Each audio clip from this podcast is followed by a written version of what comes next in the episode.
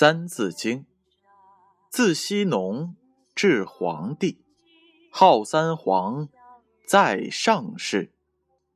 唐有虞，号二帝，相揖逊，称盛世。唐有虞，号二帝，相揖逊，称盛世。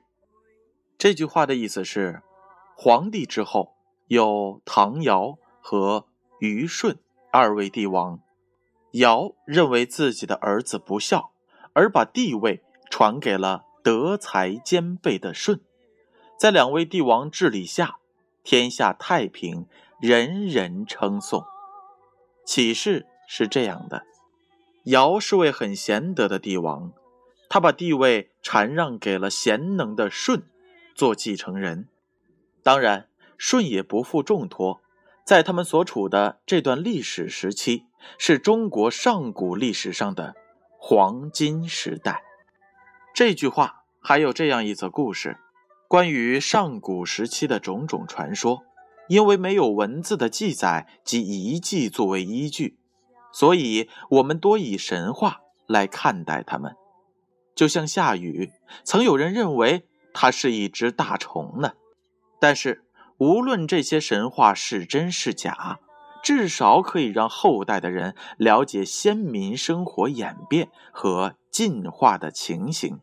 相传上古时，有巢氏教人驾木为巢，伏羲氏教大家驯养家畜，神农氏教人播种五谷，还有燧人氏教人钻木取火等等，正说明了。我们的祖先是如何从野蛮迈向文明的？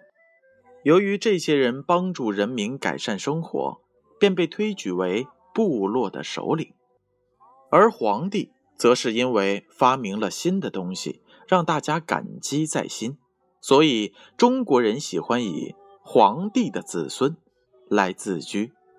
之后又有许多的皇帝产生，其中以尧和舜。最受推崇，尧舜的禅让之心更是众所周知。看来，远在上古时代，中国的祖先们便已懂得以礼服人的道理，难怪中国会被称为礼仪之邦。这就是唐有虞号二帝，相揖逊称盛世。